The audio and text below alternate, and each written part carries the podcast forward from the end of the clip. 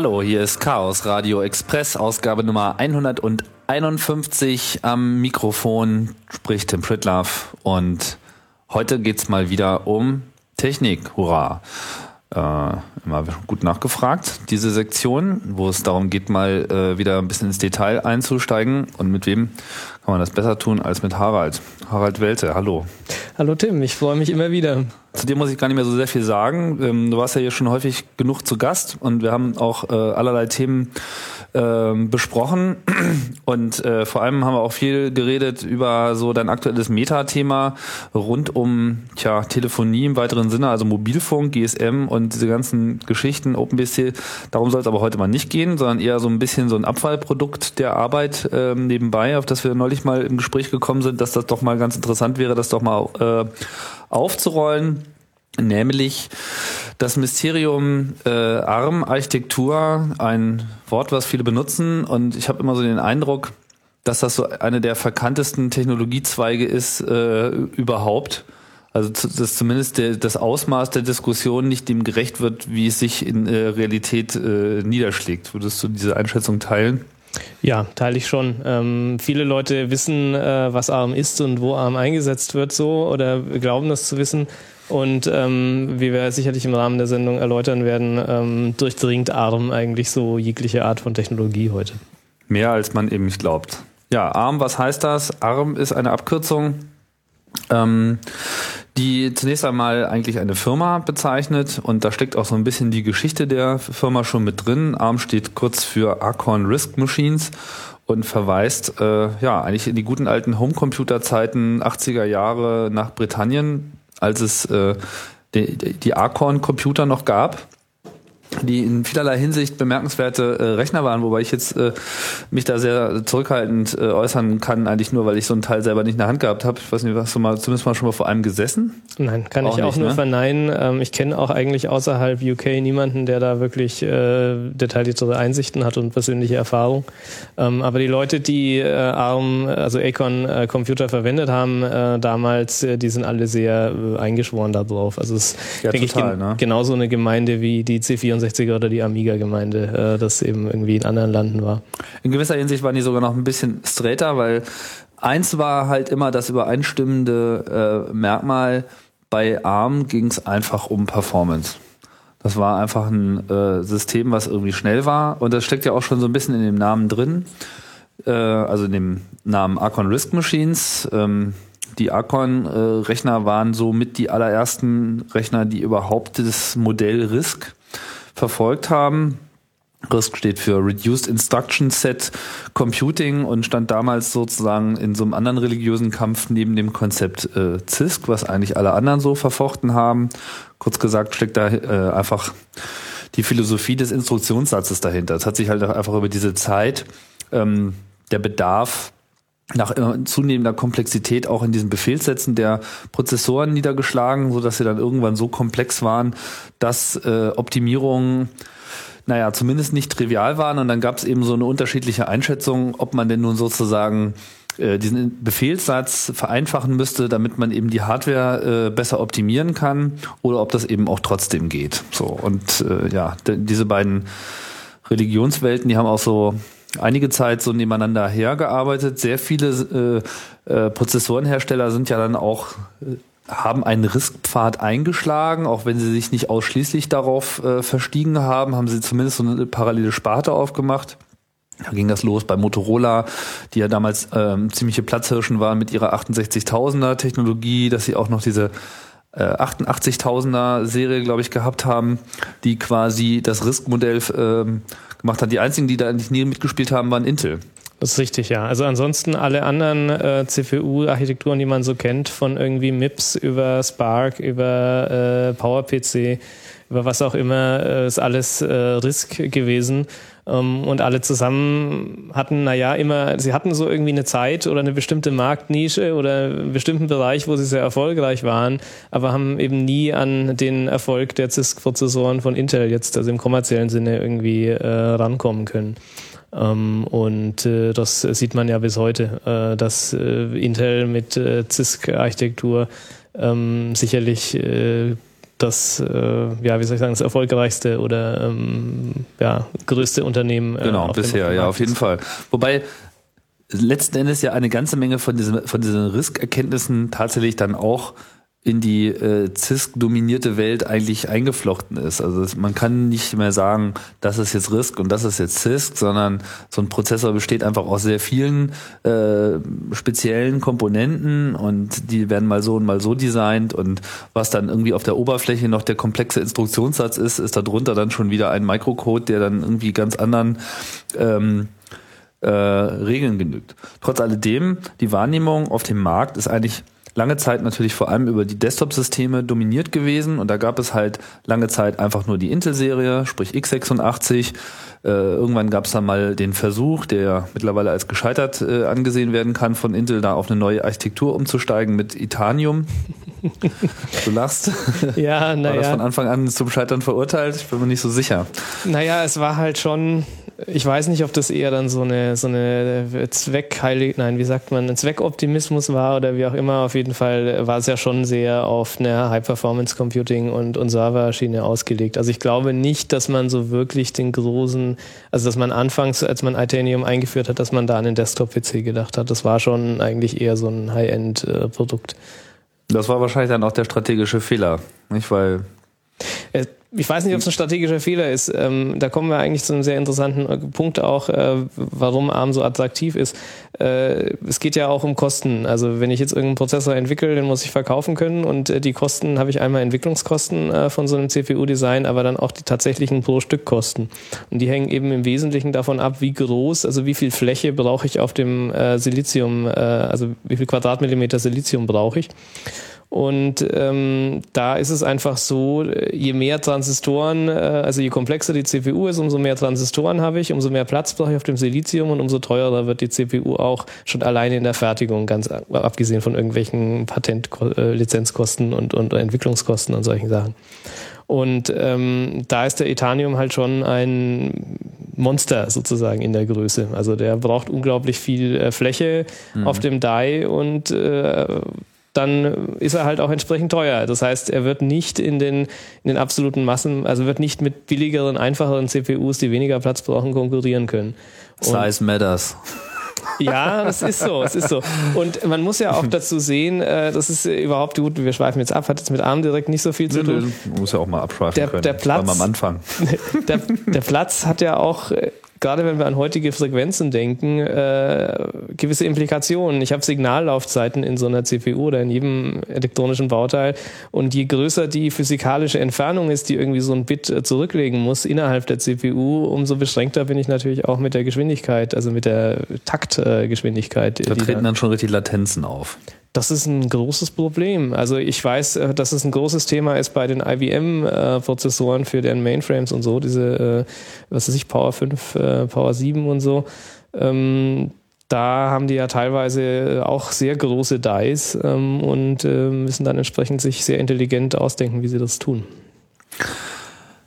Ja, aber wir wollen gar nicht so sehr über Intel reden, sondern eher über dieses Phänomen, dass sich jetzt so ein bisschen äh, hinter dem Vorhang äh, auf einmal eine Architektur den Weg gebahnt hat, die so lange Zeit keiner so richtig auf dem Zeiger hatte, von der zwar jeder irgendwie immer wusste, dass es die gibt, aber was die konkreten Auswirkungen davon sind, glaube ich, äh, nicht so viele. Es hat sich halt immer so alles auf diesen x86 versus PowerPC-Markt ähm, konzentriert. Nicht zuletzt auch deshalb, weil ja auch die PowerPC-Architektur immer schon auch versprach, diesen Embedded-Markt mit zu bedienen. Es gab auch sehr viele äh, spezielle PowerPC-Designs, die eben speziell auf stromsparende Lösungen äh, hin optimiert waren und dann eben auch diesen Anforderungen entsprachen, die du gerade nennst, dass sie einfach nicht so viel Platz gebraucht haben. Das dachte man ja auch lange Zeit, dass das auch der strategische Vorteil dann im Desktop ist, dass eben auch diese Desktop-Power-PC-Prozessoren da konkurrenzfähiger äh, sein würden, als es äh, Intel eben theoretisch mit ihrer Architektur schaffen kann. Das äh, haben wir gesehen, das hat dann nicht funktioniert. Spätestens beim G5 sind sie dann irgendwie gegen eine Wand gelaufen, was auch immer der Grund dafür gewesen sein mag. Aber was halt hier sozusagen mit hochkommt, ist, was früher mal so ein Nischenmarkt war, wird immer größer und immer wichtiger und das ist eben dieser sogenannte Embedded-Markt, wo man also eben nicht irgendwie einen Computer mit einem Bildschirm und einer Tastatur und einer Maus davor hat, sondern eben kleine Geräte, wo der Prozessor eigentlich nur so, naja, ein, ein, ein, ein Bruchteil äh, des gesamten oder eigentlich ein, den Großteil eigentlich ausmacht, weil das Gerät nicht sehr viel mehr ist als dieser Prozessor und alles muss irgendwie klein und stromsparend sein. Und da hat sich dann irgendwie ARM ähm, auf den Weg gemacht, diesen Markt äh, einzusammeln. Wann hat das, wann hat das überhaupt angefangen? Puh, ähm, kann ich jetzt auch nicht spontan irgendwie sagen. Also irgendwann gab es kein Acorn mehr und dann äh, ja, kam ARM, aber die haben ja auch richtig. gar keine Prozessoren gebaut. Ja, also ARM ist ein reines äh, Designhaus äh, und äh, zum Namen auch, also Acorn Risk Computer war der ursprüngliche Name, dann haben sie sich umbenannt in Advanced Risk Machines und äh, dann nur noch in ARM Limited, also der, das mhm. Acorn taucht im Namen nicht mehr auf inzwischen. Ah, okay. Und da dann kann man auch äh, sehen, dass die Firma von, von naja, einer Computerfirma äh, zu einer äh, CPU-Firma sich entwickelt hat. Und ähm, man hat äh, zusammen mit äh, anderen Firmen wie LSI zum Beispiel damals am Anfang die dann die Fertigung übernommen hat. Äh, ja, ARM hat CPUs entwickelt und äh, die wurden irgendwo anders gefertigt. Das war damals, denke ich, noch relativ unkonventionell. Heute ist es ja sehr in, äh, sogenannte Fabless äh, Halbleiterfirmen, die also selber keine Produktionskapazitäten besitzen, ähm, sind heute eigentlich eher der Standard, dass man eigene Fabriken hat. Äh, das macht ja inzwischen nicht mal mehr AMD so wirklich. Ähm, die haben sich ja jetzt erst von ihrer Herstellungssparte getrennt. Ähm, und äh, ich glaube jetzt außer Intel und vielleicht noch zwei, drei anderen hat kaum mehr sel jemand selber Fabriken, sondern man lässt alles überall auftragsfertigen bei, bei entsprechenden äh, Firmen. Das und heißt, es gibt auch Buden, die eigentlich nichts anderes machen, als Prozessoren zu bauen, aber sie gar nicht designen. Genau, also es müssen jetzt nicht nur Prozessoren sein, das sind einfach äh, Halbleiterbaufirmen, äh, äh, die haben entsprechende Fabriken, wo sie äh, bestimmte Silizium-basierte äh, Halbleiter fertigen können. Ähm, jede Fabrik hat halt so eine Charakteristika, was für eine äh, Strukturgröße die fertigen kann und was für Wafergrößen die haben und, und solche äh, Aspekte. Und äh, dann kann ich da hingehen zu so einer Firma, kann sagen, hier, ich habe hier dieses Design auf der CD, äh, bitte machen Sie mir das mal irgendwie irgendwie in äh, 10 Millionen Stück und äh, dann kriege ich die fertig. Hm. Ja, das äh, ist das äh, Standardmodell ähm, eigentlich äh, inzwischen geworden. Und äh, ARM hat das halt sehr früh gemacht. Dieser erste ARM-Core, äh, den sie äh, entwickelt haben, der hatte wohl so um die 35.000 äh, Transistoren. Das ist weniger als die Hälfte von einem Motorola 68.000er, was ja nun auch kein unglaublich komplexer Prozessor ist. Mhm. Ja, also schon ganz am Anfang äh, haben sie unglaublich viel äh, darauf geschaut, das äh, zu optimieren auf die Größe ähm, äh, das, äh, ja, was da damals die Motivation dafür war, kann man nur spekulieren. Wahrscheinlich, ich meine, die Prozesse waren noch größer, äh, also die Zahl der Transistoren und die Siliziumgröße war sicherlich damals noch, noch ein kritischerer Punkt. Ähm, und äh, dadurch, dass sie halt diese CPU als, äh, ja, diesen, diesen IP-Core, wie man das heute nennt, entwickelt haben und auftragsgefertigt haben, hat sich dann auch das Modell angeboten, das sie bis heute fahren, ähm, diese Sachen zu lizenzieren.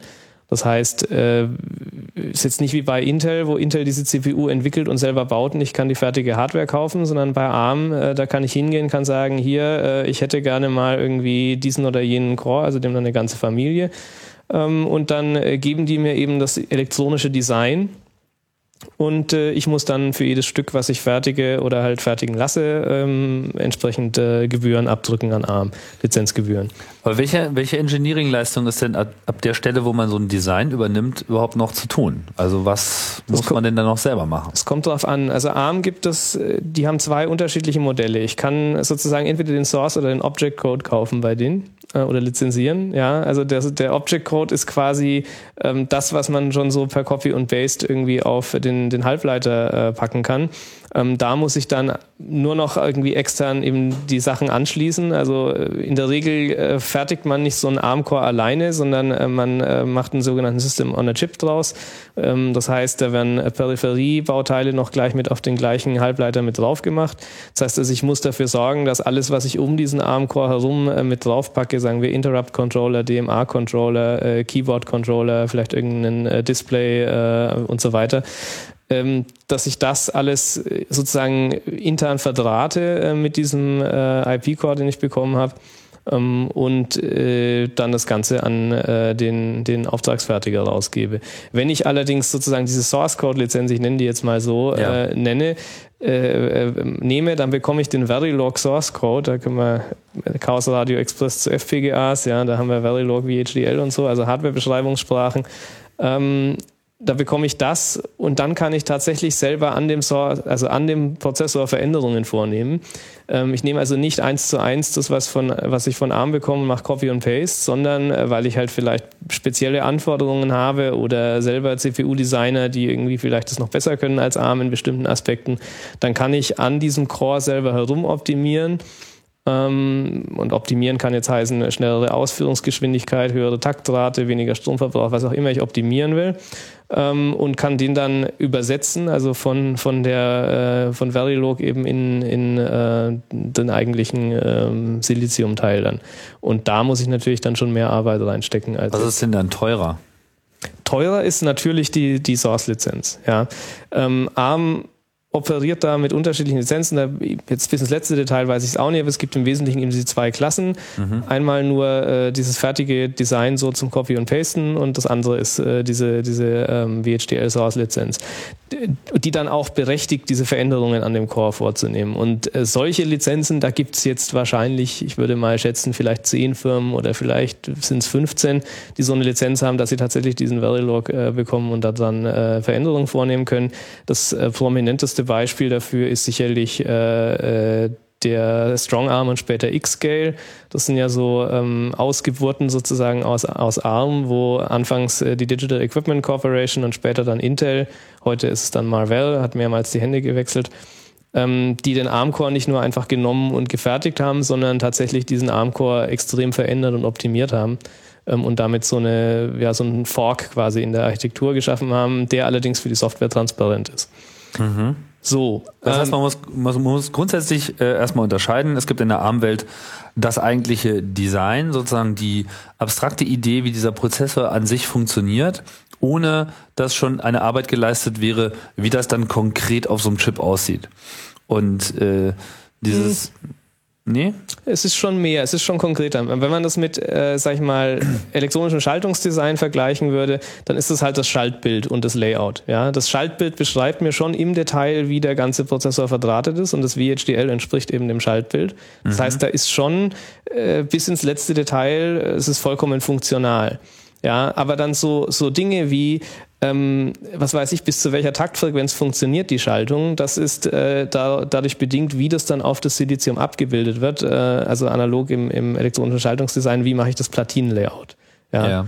Ähm, das heißt also, es ist jetzt nicht nur die abstrakte Idee. Die abstrakte Idee, würde ich sagen, das ist die Beschreibung des Instruction Sets. Ja. Okay. Ja, wo ARM sagt, hier, das ist unser Befehlssatz. Und ähm, es gibt ja durchaus inzwischen auch Firmen, die äh, äh, Befehlssatz-kompatible Cores fertigen, die aber nicht von ARM kommen. Ähm, da gibt es in, in Taiwan eine Firma zum Beispiel, die heißt, äh, jetzt muss ich wieder nachdenken, äh, fällt mir gerade, ist, ist mir entfallen. Ähm, aber es gibt auf jeden Fall mindestens eine Firma, die sozusagen das Instruction Set Manual genommen hat und dann einen kompatiblen Prozessor entwickelt hat, wie wir das bei Intel mit AMD und, und VIA und, und anderen äh, mhm. eben auch sehen. Mhm. Ähm, das gibt's schon auch. Äh, da äh, sind dann allenfalls noch Patentlizenzen nötig, ähm, ja, weil vielleicht irgendwelche dieser Befehle oder, oder so patentgeschützt sind. Ähm, aber man muss nicht diese eigentlichen Core lizenzieren, wenn man das machen möchte. Okay. Na gut, also unterscheiden wir es mal in dieser, in diesen Kategorien. Es gibt also die abstrakte Idee, die halt der, sich im Befehlssatz niederschlägt, aber der ist ja jetzt auch im Fluss. Also auch der hat schon verschiedene ähm, Entwicklungsstufen durchgemacht oder ist das seit Jahr und Tag dasselbe? Nein, das ist, äh, da hat sich schon auch viel verändert. Ähm, allerdings wurde es immer relativ logisch erweitert. Ähm, aber so allgemein, dass Befehlssätze sich äh, verändern, kennt man ja auch wieder aus der Intel-Welt. Ja, da gab es 286er, dann 386er neue Befehle, 486er neue Pentium und so weiter, dann MMX-Erweiterungen, äh, dann äh, SSE und so weiter, diese ganzen Befehlssatzerweiterungen. Und so ähnlich ist das bei ARM eben auch. Ähm, es gibt äh, da sogenannte Instruction Set äh, Versionen, äh, die werden dann immer mit ARMV irgendetwas bezeichnet. Ähm, da gibt's dann äh, ARMV4, ARMV5, ARMV6, ARMV7 sind so die gängigen heutzutage. Und ähm, ja, äh, das, äh, dass es jetzt so sehr in, in, im Flux wäre und sich ständig verändern würde, eigentlich nicht. Es kommt halt immer mal wieder was Neues, Optionales dazu, äh, wie jetzt solche Multimedia-Erweiterungen. Und wenn ich jetzt einen kleinen Controller für eine Waschmaschine irgendwie fertige, der die eben nicht braucht, dann muss ich die ja auch nicht implementieren. Brauche ich das ja gar nicht dafür. Mhm. Kann ich wieder Transistoren sparen. Aber die, aber dann diese, um jetzt nochmal bei diesen äh, Lizenzen und den Designs zu bleiben, die eigentlichen Prozessor-Designs haben dann sozusagen auch nochmal ihre eigenen äh, Benennungen. Ja. Und ähm, je nachdem, ähm, wie ist das? Wird immer nur der aktuell der allerletzte Instruktionssatz eingesetzt oder kommen da irgendwie mehrere Versionen immer noch zum Zuge davon? Ähm, da kommen mehrere davon zum Zuge. Ähm, man kann also unterscheiden bei ARM die, die Familie, ähm, die Architekturversion und den eigentlichen Core. So. Die Architekturversion beschreibt ähm, das Instruction Set. Mhm. Ja. Also ARM V4, ARM V5. Genau, das, und was das ich angesprochen bis 7 oder was? 7 äh, ist so das aktuelle im Moment, ja. Okay. Das neueste. So, und das, wie gesagt, das beschreibt äh, den Befehlssatz und das Verhalten der CPU. Ähm, und äh, dann gibt's Implementationen dieser Architektur, also konkrete Cores, die ich so kaufen oder lizenzieren kann eben als Design, ähm, welche dann eine bestimmte Version dieser Architektur implementieren. Mhm. Und ähm, die waren dann also ohne äh, V und die haben meistens längere Bezeichnungen. Also es gibt zum Beispiel einen äh, ARM 920T oder einen ARM 926 EJS oder einen 1176 oder sowas in der Art. Das sind dann die, die eigentlichen Cores. Und jeder dieser Cores äh, implementiert dann eben eine bestimmte Architekturversion. Mhm. Ähm, Den ich dann wieder in einen von diesen beiden Lizenzmodellen erwerben kann. Den Core kannst du erwerben, ja. Die Architekturversion, also diese Beschreibung des Befehlssatzes und wie die CPU funktioniert, die kann jeder frei runterladen. Das brauchen ja auch Softwareentwickler, um da äh, mhm. äh, Code dafür zu schreiben. Auch wenn hast du ja gesagt, äh, mit diesem Vergleich Source Code und Object-Version, also wenn ich jetzt äh, mir nicht eben dieses ähm, äh, nicht das, das Modell, wo ich selber noch äh, bestimmen kann, wie es denn dann konkret äh, zu einer Platine wird, beziehungsweise zu so einem Steinchen. Äh, was was kriege ich denn sonst? Sonst kriege ich sozusagen eine genaue Vorschrift, wie dieser Prozessor zu machen ist und da ist Größe und Dimensionen und alles ist vorgegeben. Richtig, sozusagen. das ist wirklich so. Das ist ein reiner ähm, Blueprint, mit dem ich direkt zum äh, Chip Lab äh, gehen kann, sagen kann, hier mach mal. Genau, genau. Das ist das, was man bekommt. Das heißt, man hat bestimmte Bedürfnisse, bestimmte Spezifikationen, guckt sich das äh, Portfolio von ARM an, sagt dann, ja, genau diesen Core, also den, den ARM 926 EJS beispielsweise, den hätte ich gerne ähm, und dann sagt ARM, gut, kostet so und so viel äh, pro Stück und so und so viel vielleicht irgendwie Einmalzahlung voraus oder so. Aber musst du selber bauen. Und genau, dann, dann geht man wieder irgendwo hin und lässt sie da bauen. Das heißt, an der Ebene ist der Unterschied zu Intel eigentlich nur der, dass man sich das selber bauen lässt, aber man kriegt es quasi baufertig von der Firma. Während man bei Intel äh, es nicht nur baufertig kriegt, sondern auch noch gebaut. Richtig, ja, mhm. ja. Also ähm, das ist äh, in der Tat genauso. Also man kann das vielleicht, äh, ja, gut, man könnte jetzt Analogien finden zum Hausbau, da gibt es irgendwie einen Bauplan das und irgendwie ein schlüsselfertiges ja. Haus und so, aber ich meine, äh, unseren CRE... Die Bienen müssen wir noch mit einarbeiten. Genau. Ja, ähm, so, das ist also das Modell. Ähm, und äh, aber was eben man schon, wie ich auch Anfang schon mal sagte, äh, bemerken muss, äh, niemand geht her und baut jetzt einfach nur diesen Core. Ja, mhm. ähm, was will ich denn nur mit dem CPU-Kern? Also niemand baut ein System, wo er nur einen CPU-Kern braucht, sondern man braucht immer irgendwelche anderen Komponente außenrum. Ja, sei es jetzt, ich möchte irgendwie äh, Grafikausgabe haben, ich möchte Tastatureingabe haben, ich möchte mit externen äh, Peripheriebauteilen reden, irgendwie so ein. Äh, also im Embedded-Markt ist das so. Ähm, jetzt im Desktop-Bereich naja, das ja möchte eigentlich auch niemand, aber man bekommt das halt nicht so angeboten. Also ja, okay. auch wenn du einen PC baust, dann möchtest du in der Regel irgendwie noch ein Chipset dabei haben. Genau, du möchtest sagt. irgendwie also mindestens einen Speichercontroller und eine Grafikkarte und irgendwie solche Sachen oder Tastatureingabe, Festplattencontroller, solche Sachen. Und ähm, da sieht man ja auch eine gewisse Verschiebung. Also früher hat man tatsächlich, also gehen wir mal wirklich in die 80er zurück, da war das alles noch einzeln. Da habe ich meinen CPU-Core gesteckt, da habe ich meinen Cache separat gesteckt auf die Platine, wenn es denn einen gab. Ja, oder in den frühen 90ern auch noch. FPU. Ja, genau, der Co-Prozessor, der war auch gesockelt extern daneben äh, für, für Floating-Point-Instruktionen. Ähm, ja, ich habe dann meine Steckplätze am lokalen Bus, äh, wo ich irgendwie meinen Festplattencontroller reinstecke und meine Grafikkarte und so weiter. Das wandert halt immer mehr zusammen. Ähm, ja, auch äh, im Intel-Bereich, wenn man sich jetzt äh, hier im, im Atom zum Beispiel anschaut oder auch AMD mit dem Opteron, die haben ja auch schon Speichercontroller mit auf die CPU mit reingezogen. Mhm. Ja, das ist auch schon mehr als nur der CPU-Core, den man da kauft. Ja, oder Cache war das, was als erstes mit reinwanderte, dann ist die Speichercontroller und jetzt dann tatsächlich auch noch mehr äh, Peripheriebausteine.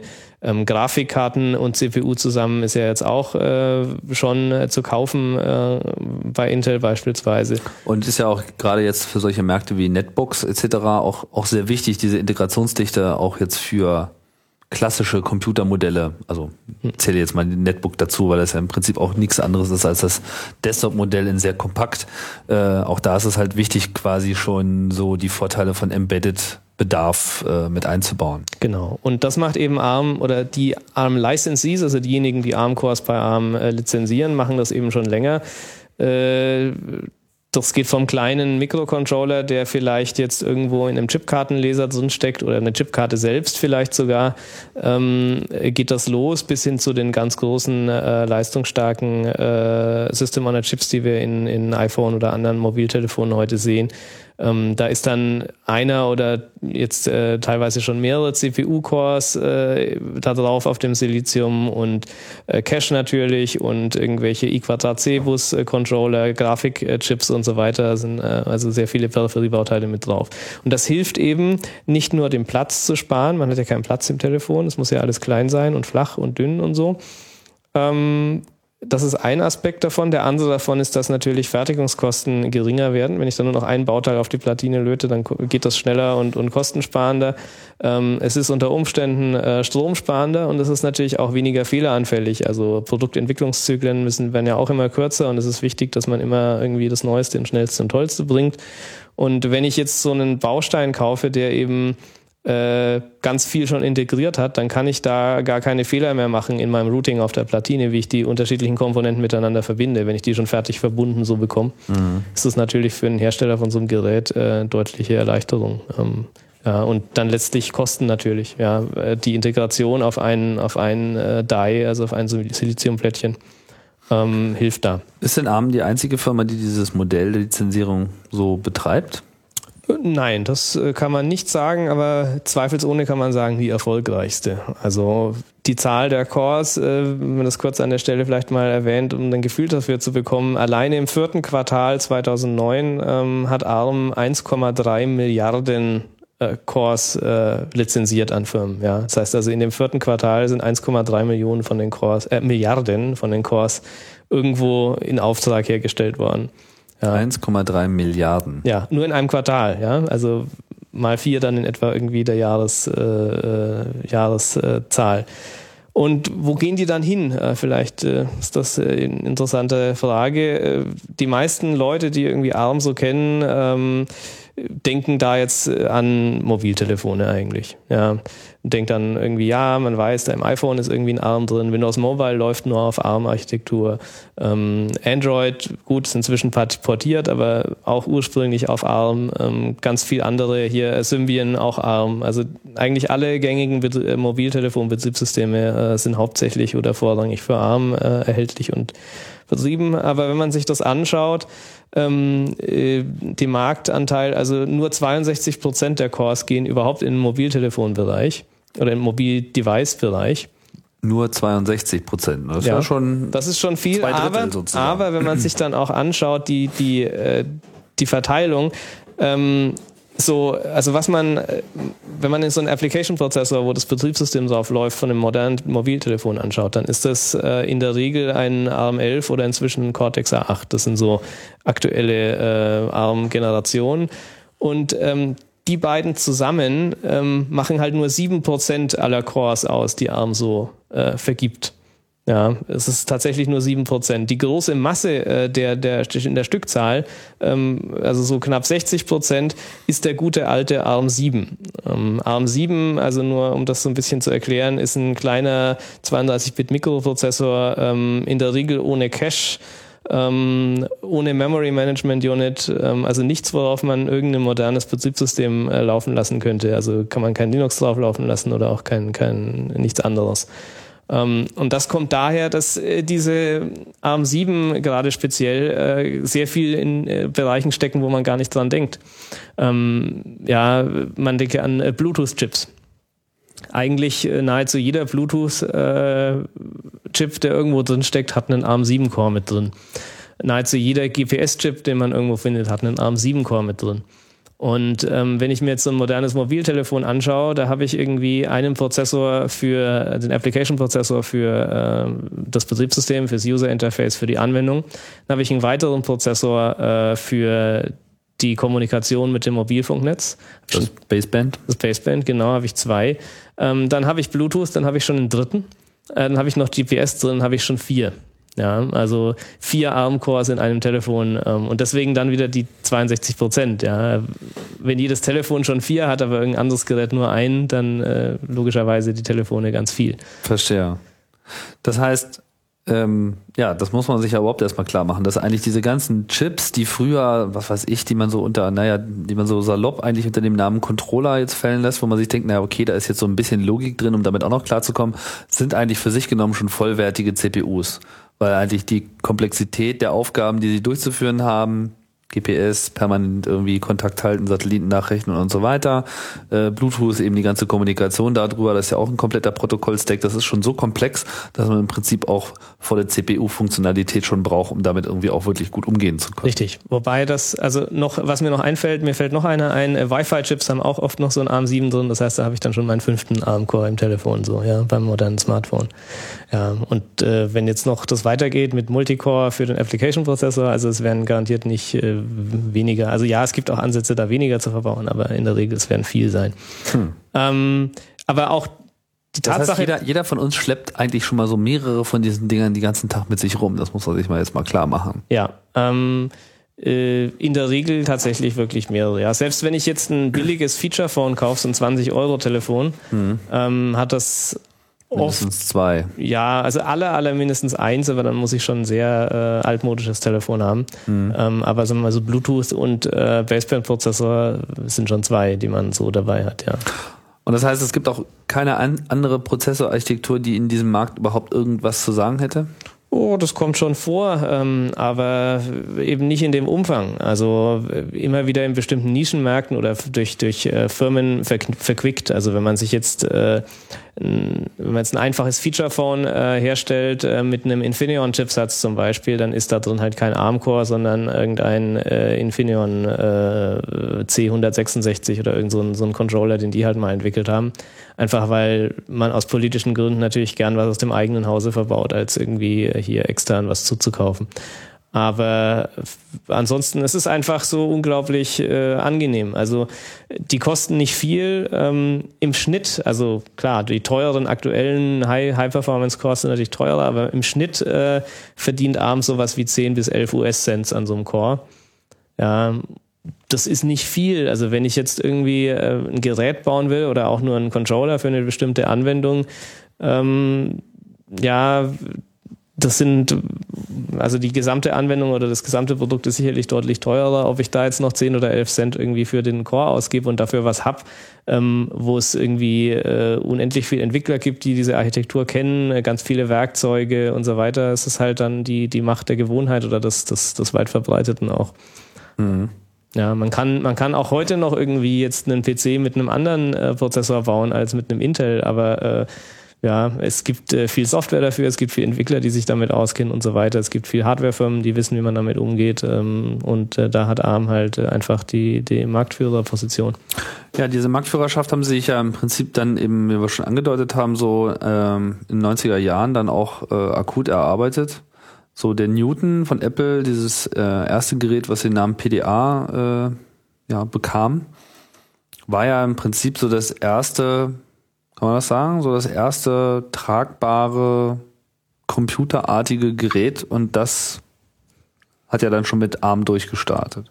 Ja, ähm, Apple war also auch früh äh, mit ARM äh, schon im Boot sozusagen. Ich glaube, da gab es auch ein Investment mal äh, von Apple äh, Richtung ARM. Und ähm, der Newton war tatsächlich das erste bekannte oder weit verbreitete Computing Device, das man als solches wahrnimmt. Dann kam Palm. Ähm, Palm äh, hat, bin ich mir jetzt, muss ich, muss ich gerade überlegen, ich glaube, die hatten am Anfang Motorola 68000er. Mhm. Ich weiß nicht, ob die und wann sie dann nach ARM mal umgestellt haben, aber ich bin mir ziemlich sicher, dass die am Anfang keinen ARM hatten. Echt, der Palm Pilot? Ja. Da muss ich doch gleich mal gucken. ja. Weil ich meine, ist ja nun auch so ein Gerät, was äh, vor allem ähm, so im Hinblick auf wir sparen Strom hin entwickelt worden ist. Ne? Ja, aber es gibt ja auch, ähm, also jetzt noch kleiner als ARM eigentlich, äh, also jetzt vom, sag ich mal, von, von der Leistungsfähigkeit. Ah, recht, so. ah, ja, richtig, hier Dragon Ball Prozessoren. Das, mhm, das sind die Low. Genau, also, also 68.000er Variante, ne, sozusagen. Ja, ja okay. 68.000er speziell optimiert auf Stromsparen, was sie da verbaut haben, ja. Man muss halt auch, ähm, sehen, gerade jetzt so mal, der Funktionsumfang von so einem äh, Palm Pilot äh, mit monochrom Display, wie die ersten halt waren, ähm, ohne irgendwelche Massenspeicher, alles nur im RAM. Also äh, wenn die Batterie weg war, dann hat man immer seine Daten verloren damals. Das war besonders irgendwie toll. Ähm, und äh, auch die Auflösung des Displays und was man damit tun konnte, äh, war ja alles schon sehr beschränkt. Und ähm, bei so einem Anforderungsprofil, wenn ich so ein Gerät entwickle, dann will ich natürlich den billigsten äh, oder die billigste Lösung haben auf der Hardware-Seite dafür. Und ähm, ich würde fast vermuten, dass ARM da halt ein bisschen leistungsfähiger und teurer gewesen wäre an dem, an dem Punkt. Mhm. Ja. Aber Jetzt vermutlich äh, im Telefonbereich, also ich denke, die Mobiltelefone haben schon auch sehr da, dazu beigetragen, dass ARM äh, so gewachsen ist. Ja, gar nicht mal jetzt diese Smartphones, an die man heute denkt, aber eben wie gesagt diese ganzen Feature-Phones. Ja, mhm. also egal, ob ich was da jetzt für ein Baseband-Controller drin ist und von wem der ist, die allermeisten haben eben äh, letztlich einen ARM-Controller, einen ARM-Core. Ähm, ja, und Peripheriegeräte darf man eben auch immer nicht vergessen. Was ich so um, den Computer herum habe an Geräten, da steckt halt auch schon oft wieder ein Arm drin.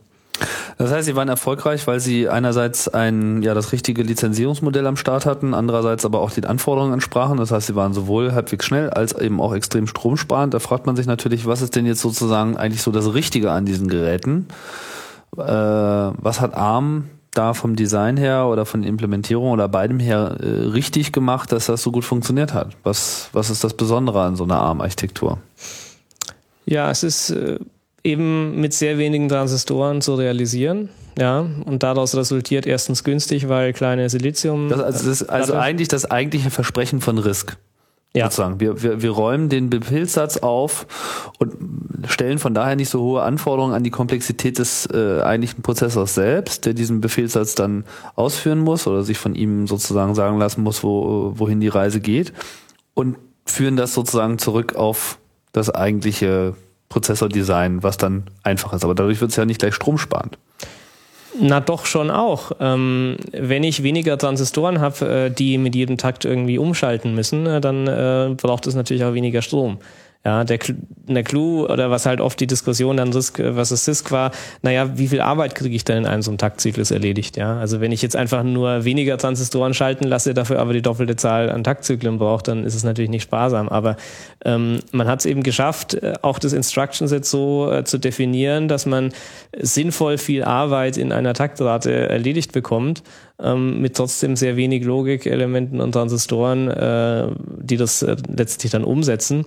Ähm, ja, da, der Kompromiss ist halt offensichtlich äh, sehr, sehr gelungen, den man da geschaffen hat. Und mhm. äh, klar ist es nicht mehr, ein heutiger ARM-Prozessor hat auch mehr als, als 35.000 Transistoren und man hat, äh, am Anfang hatte man einfach äh, eine, eine Drei-Stage-Pipeline, äh, ja, äh, heute sind das auch schon, ich glaube, wir sind bei acht oder sowas angekommen.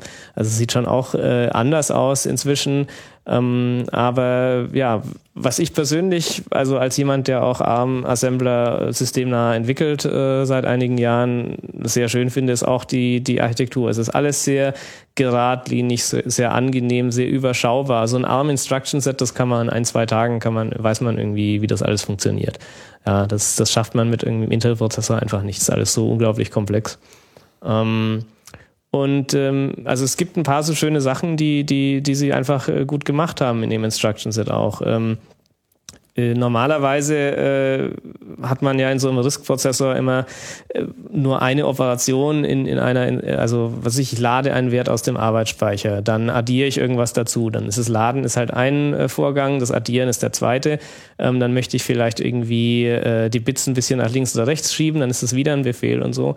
Und äh, bei ARM haben sie dann so Dinge äh, eingebaut wie ähm, äh, nehme mal diesen Wert und shifte ihn um so und so viel nach rechts äh, und addiere das dann zu einem anderen dazu. Und das ist trotzdem eben noch eine, eine Instruktion. Das heißt, äh, Quelloperanden der Instruktion können in der gleichen Instruktion noch geschiftet werden. Da gibt es eine eigene Shift-Einheit in der CPU mit dafür. Ähm, das spart äh, Instruktionen, äh, also einmal Cycles, auf der anderen Seite spart es natürlich Codegröße. Ähm, und äh, ja, dann haben sie äh, Conditional Execution, also dass man ähm, ein Befehl, äh, man, man kann die Zahl der Sprünge verringern dadurch, dass man, äh, ob ein Befehl ausgeführt wird oder nicht, davon abhängig macht, äh, ob ein vorhergehender Vergleichsbefehl zum Beispiel erfolgreich war oder nicht. Ähm, und äh, ja, dadurch äh, kann man dann, äh, wo man bei einer anderen CPU-Architektur vielleicht eine extra eine Subroutine anspringen müsste, eine andere Funktion oder so, ähm, hat man einfach drei, vier äh, Instruktionen, äh, die eben nur dann ausgeführt werden, wenn der Vergleich oben drüber erfolgreich war, dann spart man sich das Springen und so. Also sie haben da schon. Aber ist das nicht schon, schon wieder so der halbe Weg hin zu einem komplexen Befehlssatz?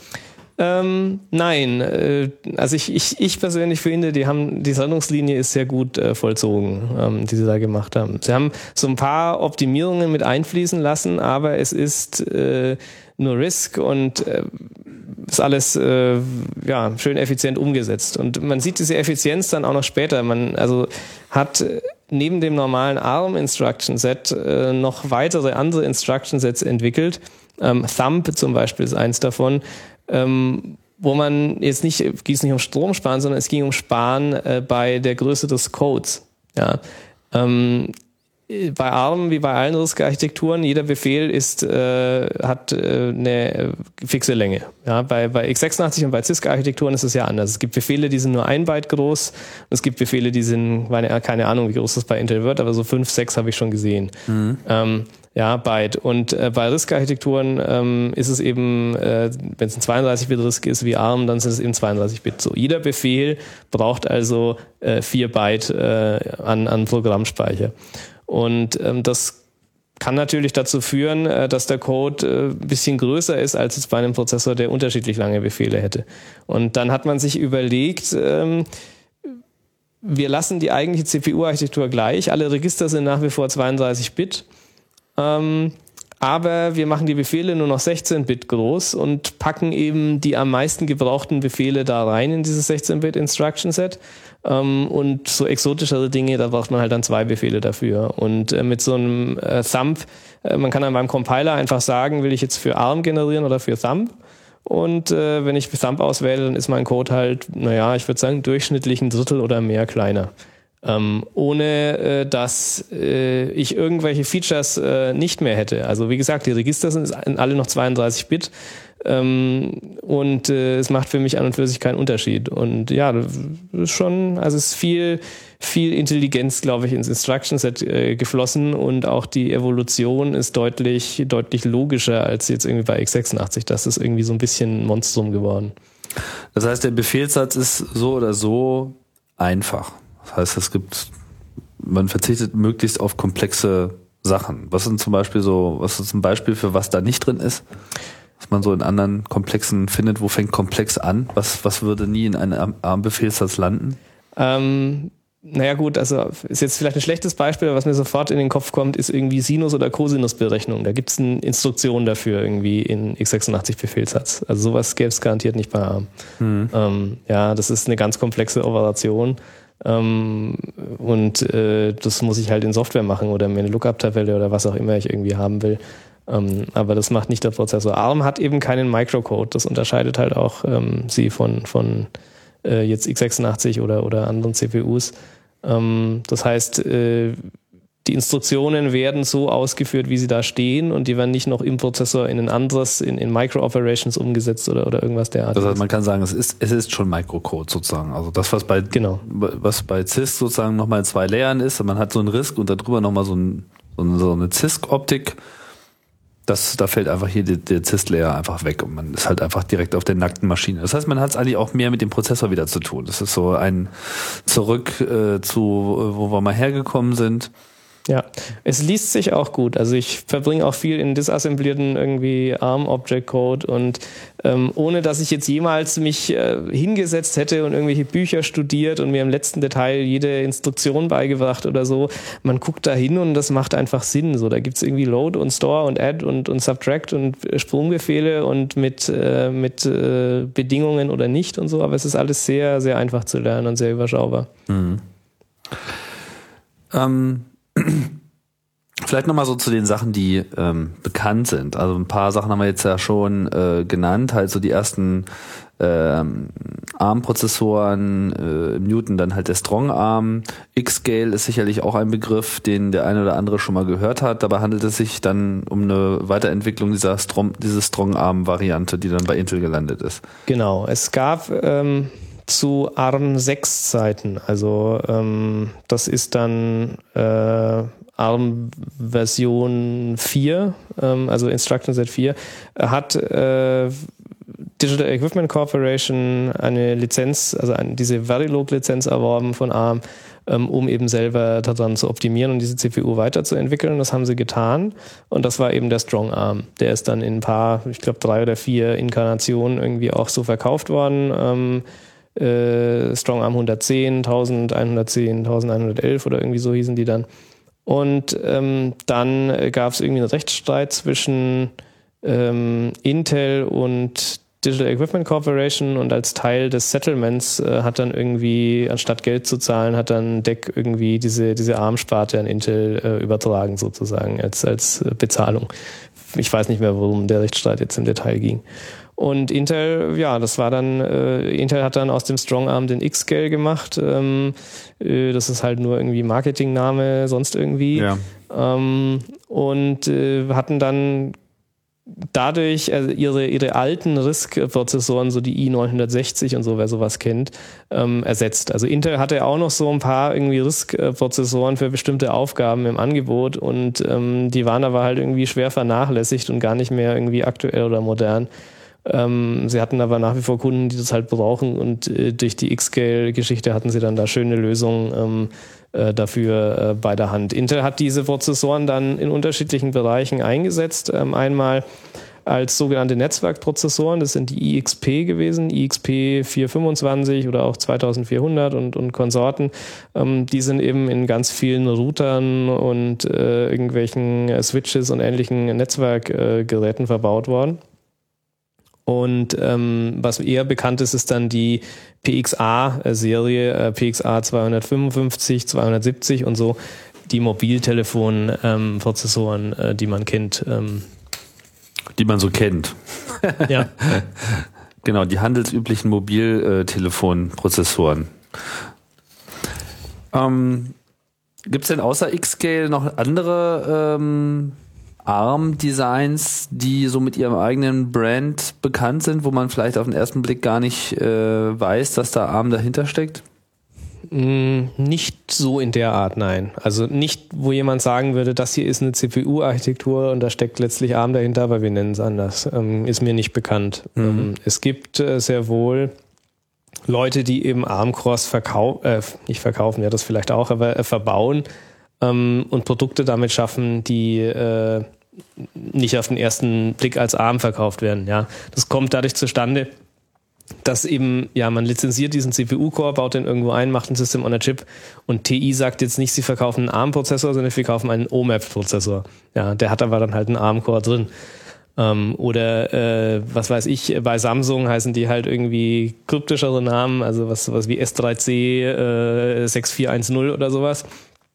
Und ähm, da ist auch ein Arm drin, ja. Und jemand, der jetzt sowas einkauft, der weiß das auch. Aber ob jetzt die allgemeine Fachöffentlichkeit das immer im Detail weiß, äh, ist natürlich jetzt nicht. Na, vielleicht geht der Trend ja. ja jetzt schon langsam wieder so hin. Also wenn man sich so das neueste äh, Google Phone anschaut, äh, Nexus äh, One, da ist irgendwie ein Snapdragon Prozessor drin, was letzten Endes auch äh, nur ein ARM ist.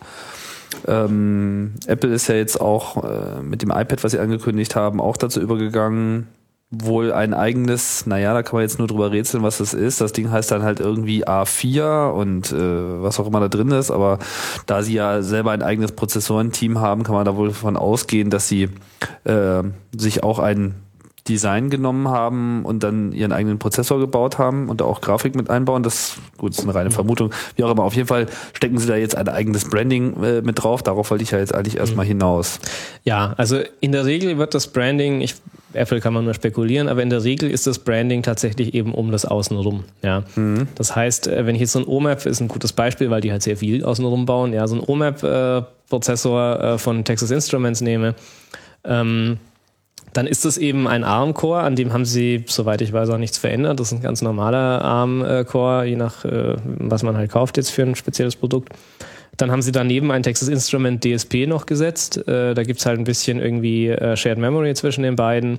Dann gibt's alle möglichen Peripherieeinheiten, natürlich irgendwie Grafik, äh, Anbindungen zu externen Bauteilen, also SDIO, äh, SPI, I Quadrat C und so weiter und so weiter. Und diese Integrationsleistung ist schon auch, die darf man jetzt nicht unterbewerten. Ähm, gerade was den Stromverbrauch betrifft, ist das auch äh, sehr relevant. Der CPU-Core, das sieht man jetzt bei den ganzen Atom-Systemen schön, der ist ja nur ein kleiner Teil des Stromverbrauchs. So, ja. Äh, wie effizient arbeitet der Speichercontroller? Wie effizient arbeitet die Grafik, äh, die daneben steckt und so weiter? Das sind Fragen, die schon auch äh, sehr hohes äh, Differenzierungspotenzial zwischen jetzt diesen, diesen Herstellern eben bieten. Ja, der CPU-Core ist dann halt der gleiche gut, aber außenrum hat man ja noch sehr viel, viele, viele andere Dinge. Was sieht man da? Atom, also Atom ist äh, eine neue Low-Power-Prozessoren-Serie von, von Intel. Genau. Sozusagen ihr versucht, dem dieser Armwelt auch mal wieder etwas entgegenzuhalten. Ich weiß nicht so ganz hm. genau, wie sie sich da positionieren, aber du meintest gerade, da sieht man irgendwas. Was sieht man da? Da sieht man ähm, also der Atom selber, dieser CPU-Core, ja, den könnte man jetzt mit einem ARM-Core vergleichen. Mhm. So, ja, ähm, der braucht tatsächlich für Intel-Verhältnisse außerordentlich wenig Strom. Ja, für ARM-Verhältnisse ist es immer noch relativ viel, aber schon deutlich näher, als was man von Intel normalerweise gewöhnt ist. Mhm. Aber der Prozessor allein bringt mir ja nichts. Ich brauche darum eben ein Chipset. So, beim Atom ist es eben nach wie vor noch extern. Also ich kaufe mir da einen separaten Intel-Chipsatz, den löte ich neben dem Prozessor und dieses Chipset, das braucht halt dann gleich mal irgendwie, sagen wir mal, vier, fünf, sechs, zehnmal so viel Strom wie der Prozessor selber. Mhm. Ja. Ähm, und dann, wenn ich die Gesamtleistungsaufnahme äh, des Systems anschaue, dann ist das halt was anderes. Ja, also ich kriege äh, ARM-basierte System on a Chips, ähm, also wo ich CPU und diese ganze Peripherie auf einem äh, Silizium-Plättchen habe ähm, die weniger Strom verbrauchen als irgendwie halt das komplette äh, System, äh, das man dann eben von der Intel-Seite her angeboten bekommt. Mhm. Und äh, daran wollte ich nur eben zeigen, dass, diese, dass man jetzt nicht sagen darf, na gut, die Leute, die machen hier alle nur Copy und Paste. Also diese Integrationsleistung welche Peripherie-Sachen baue ich da außen rum, wie effizient arbeiten die, wie performant sind die, ähm, wie sieht's mit dem Power-Management aus, man muss ja so eine CPU auch äh, die Taktrate dynamisch einstellen können und das Schlafen legen, aber trotzdem noch aufwachen, wenn ein Anruf vom Telefonnetz reinkommt und solche Sachen. Ähm, da steckt schon auch viel Know-how drin. Also wird jetzt nicht diese, diese ARM-Integratoren, die jetzt keine eigene CPU-Core-Entwicklung machen, die machen schon auch viel andere Dinge. Ja, ich wollte jetzt auch nur so ein bisschen Orientierung bieten in diesem ähm, Begriffe-Wald, weil das ist natürlich schon so verwirrend. Nicht? Es fängt ja schon mit dieser Instruktionssatz- äh, und Prozessor-Core-Bezeichnung irgendwie an, dass äh, viele das halt nicht auseinanderhalten können. Da redet halt der eine von einer ARM V7-Architektur äh, und jetzt wissen wir, aha, das ist jetzt der Befehlssatz und das sagt so jetzt erstmal überhaupt nichts aus, außer dass halt äh, ja man jetzt konkret weiß, wie man den Compiler einstellen muss, beziehungsweise wenn man jetzt selber da Assembler hackt, was man da eben für Instruktionen verwenden kann und welche nicht. Aber äh, entscheidend für die Performance und für die Integration ist ja dann letzten Endes die konkrete CPU, die da reinkommt. Und da gibt's ja dann auch eine ganze Reihe von Begriffen, die derzeit äh, durch die Gegend äh, fliegen. Bleiben wir vielleicht nochmal bei den äh, Begriffen. Also was jetzt derzeit herumgeht, ist irgendwie Cortex, A8, A9, Mhm. Wie hängt das zusammen? Also was äh, ist da jetzt irgendwie relevant? Wofür? Ja, also der Name Cortex A8 ist zum Beispiel jetzt eben der Name für einen bestimmten CPU-Core, also die Implementation von so einem Instruction-Set. Gibt es ja, auch A8 ohne Cortex oder ist das einfach so der zusammengehörende Nein, das Begriff? Ist der zusammengehörende Begriff. Man, Cortex ist wieder irgendein so Marketing-Fuba von ARM. Ich persönlich finde das irgendwie sehr daneben. Früher hatten sie immer ganz schöne äh, Bezeichnungen. Ja, also früher gab es sowas, wie ich schon vorhin sagte, ARM 920T, 926 EJS, ARM 7 TDMI, äh, ARM 1136, 1176 und so weiter. Ja, Geht einem ähm, locker von der Zunge, würde ich sagen. ja, aber, aber, da hatte ich eine, also da kann man sich konkret was drunter vorstellen, dahingehend, dass die Nummern irgendwie systematisch aufsteigend sind. Die erste Zahl, also ist es ein ARM 7 TDMI, da weiß ich halt, aha, äh, ARM 7 ist also irgendwie ein Instruction Set V4. Ja, ähm, das sind, ja, du schaust mich an. Ja, sehr naheliegend, das Nein. könnte man jetzt auch direkt es gab halt, es gab eine, einen korrespondierend und dann steht da halt dahinter TDMI, dann weiß ich, aha, T ist für Thumb, das heißt, dieser Prozessor kann irgendwie Thumb-Instruktionen. Mhm. Ähm, dann steht da sowas wie, ähm, äh, äh, jetzt muss ich äh, nachdenken, ähm, aber äh, die einzelnen oder bei, dem, bei den. Also jeder, da, Bu jeder, Buchstabe bedeutet was. Genau, wenn da ein J dort steht, dann hat er so Java-Erweiterungen, dass er direkt Java-Bytecode ausführen kann und so weiter. Das hat er also ja. irgendwie technischen Sinn gemacht, so wie halt vielleicht auch bei Intel früher 286er, 386 und so weiter. Man wusste ungefähr, aha, das was damit. Und dann kam irgendwann hier so Pentium und dann hießen alle Pentium und dann heißen sie irgendwann alle Core, aber man weiß halt nicht mehr so wirklich, was dahinter steckt. Ja. Und so ähnlich ähm, ist es jetzt eben mit den Cortex auch so. Man muss aufpassen, Cortex alleine sagt halt nichts aus. Ja, das ist genauso wie ich habe da einen Pentium-Prozessor. Ja, was denn? Eins, zwei, drei, vier, äh, ja, in welcher Inkarnation? Ähm, und äh, Cortex A8 ist also eben äh, das, wie soll ich sagen, zweitaktuellste CPU-Core-Implementierung, die es von, von ARM gibt. Cortex A9 wäre die allerneueste. Mhm. Ähm, High-End ähm, Cortex A8 implementiert das Instruction Set V7, also ist ein ARM V7 äh, äh, eine Implementation davon.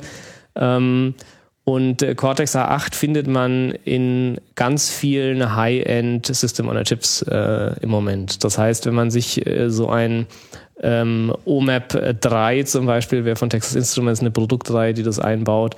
Ähm, wenn man sich äh, Produkte anschaut, hier irgendwie dritte Generation, Apple iPod Touch hat sowas drin, ähm, das BeaglePort, iPhone 3GS, äh, Palm Pre, äh, ganz viele Samsung-Telefone und so weiter, die haben eben alle diese Generation ähm, von äh, Core verbaut. Mhm. A9 ist im Prinzip der A8 äh, mit einigen kleinen Veränderungen, aber vor allem eben äh, mit äh, Multiprozessorfähigkeit. Das heißt, man kann dann ähm, ein, ähnlich wie man es im x86-Bereich kennt, mit äh, Dual-Core-CPUs kann man dann eben auch einen Dual-Core Cortex A9 ähm, erwerben. Das ist aber das, wo also ich habe da schon funktionierende Systeme gesehen, äh, weil ich jetzt eben in dem Bereich äh, tätig bin. Ähm, aber es gibt noch keine Endbenutzerprodukte, die jetzt einen Cortex A9 äh, drin hätten. Also da ist es noch nicht so weit. Werden wir in diesem Jahr sicherlich sehen, aber mhm. ähm, da gibt es. Das heißt, die A9-Architektur ist jetzt die erste, die überhaupt erst Multicore unterstützt? Ist nicht die erste. Es gibt auch einen ARM 11 MP-Core, ähm, den dem Hörensagen nach. Also man kann den irgendwie kaufen bei ARM. Es gab wohl mal irgendwie ein paar Hersteller, die sowas verbaut haben, aber es hat sich nie sonderlich durchgesetzt mit den mehreren Cores. Ja, was ähm, ja nochmal so eine eigene Schwierigkeit für sich ist, weil die Software dann ja auch daraus erstmal Nutzen ziehen muss. Richtig, also da habe ich auch meine großen Zweifel oder sagen wir mal, würde wir sehr vorsichtig sein. Ähm, Im x86-Bereich kennen wir jetzt äh, SMP, also symmetrisches Multiprocessing mit mehreren Cores schon länger. Erst mit zwei getrennten Prozessoren äh, auf zwei getrennten Sockeln, dann eben mehrere auf einen. Und äh, die ganze Softwarebranche ist halt seit vielen Jahren damit beschäftigt, Skalierung auf mehrere CPUs irgendwie ordentlich gebacken zu kriegen und es hat auch lange gedauert. Ähm, Beziehungsweise ich finde, sie ist auch immer noch ja. voll dabei und äh, noch lange nicht am Ziel. das nicht, nein. Aber gleichzeitig steigt halt die Zahl der Cores auch immer. Ja, wir reden jetzt über sechs bis zwölf Core-Systeme irgendwie im Intel-Bereich äh, und äh, das wird sicher nicht weniger werden. Ähm, Im ARM-Bereich allerdings hat halt kein Mensch bisher, äh, wie gesagt, es gab diesen ARM 11 MP-Core, den kaum irgendwie jemand gesehen hat auf diesem Planeten.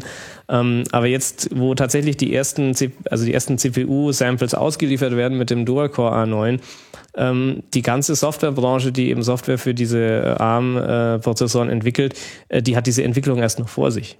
Ja, ich meine, gut, es gibt irgendwelche äh, ähm, High-Level-Anwendungen, äh, was ist ich, irgendeinen Browser, den ich sowohl für ARM als auch für x86 kompilieren kann. Ähm, der hat dann vielleicht schon diese Arbeit geleistet, aber gerade jetzt so im Betriebssystembereich und auch überhaupt das alles mal zu testen und so, ich denke, da äh, wird man schon eine Zeit lang warten müssen, bis äh, das äh, so skaliert, wie wir das vielleicht gerne hätten auf den mehreren CPUs. Also da bin ich noch skeptisch. Ist natürlich für ARM interessant, weil sie dann nicht nur eine, sondern zwei Lizenzen gleich verkaufen. Ne? Ist ja klar. Also die sind natürlich dahinterher. Äh, ja, äh. ja gut, und ich äh, meine, am Ende des Tages werden sie wahrscheinlich da auch dasselbe Problem haben wie alle anderen Prozessorbuden auch, dass es einfach sehr viel einfacher ist, die Gesamtperformance des Systems, so die Software halt mitspielt, dadurch zu steigern, dass man eben einfach mehr Cores zum Einsatz bringt, anstatt anstatt jetzt noch schnellere Cores zu machen. Richtig, ja, ja. Wobei die ja jetzt nicht so mega hoch getakt werden, getaktet werden üblicherweise, wie man das so vom Desktop äh, gewohnt ist. Man da ist so kurz vor drei Gigahertz ist jetzt gerade so, naja, so um die drei Gigahertz ist gerade so das, wo es sich so ein bisschen äh, mhm. einpendelt. Macht zumindest so den Eindruck. Mag einzelne Systeme geben, die ein bisschen schneller sind, aber so eigentlich tut sich da ja nicht so viel. Ja, ähm, das ist halt wieder eine Frage des, wie viel Aufwand stecke ich rein, wie viel Strom braucht es dann, was habe ich für einen Kühlungsbedarf und so. Und dann kommen halt viele Punkte zusammen. Ähm, Im ARM-Bereich jetzt mit diesen High-End Cortex A8, Cortex A9 sind wir irgendwie bei den besten Implementationen davon sind wir irgendwie so, naja, ein bisschen überhalb 1 Gigahertz angekommen und es wird vielleicht mal bis auf 2 Gigahertz hochgehen ähm, mit dem Cortex A9, aber ähm, das möchte man eigentlich auch nicht, weil die, der Stromverbrauch eben nicht linear mit dem Takt ansteigt, sondern in einem deutlich anderen, äh, nicht linearen Verhältnis. Ähm, ich weiß nicht, ob es da irgendeine Daumenregel dafür gibt, aber es ist äh, schon sehr stark. Also der Stromverbrauch steigt sehr deutlich mit dem höheren Takt.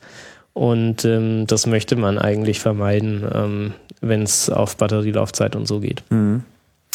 Jetzt hast du ja auch schon eingangs gesagt, dass es so äh, schon eine kleine Freude ist, mit äh, ARM-Architektur zu arbeiten. Was, was, äh, was schätzt du denn generell an der Architektur? Abgesehen davon, dass jetzt der Instruktionsbefehlssatz übersichtlich ist und das leicht zu verstehen ist.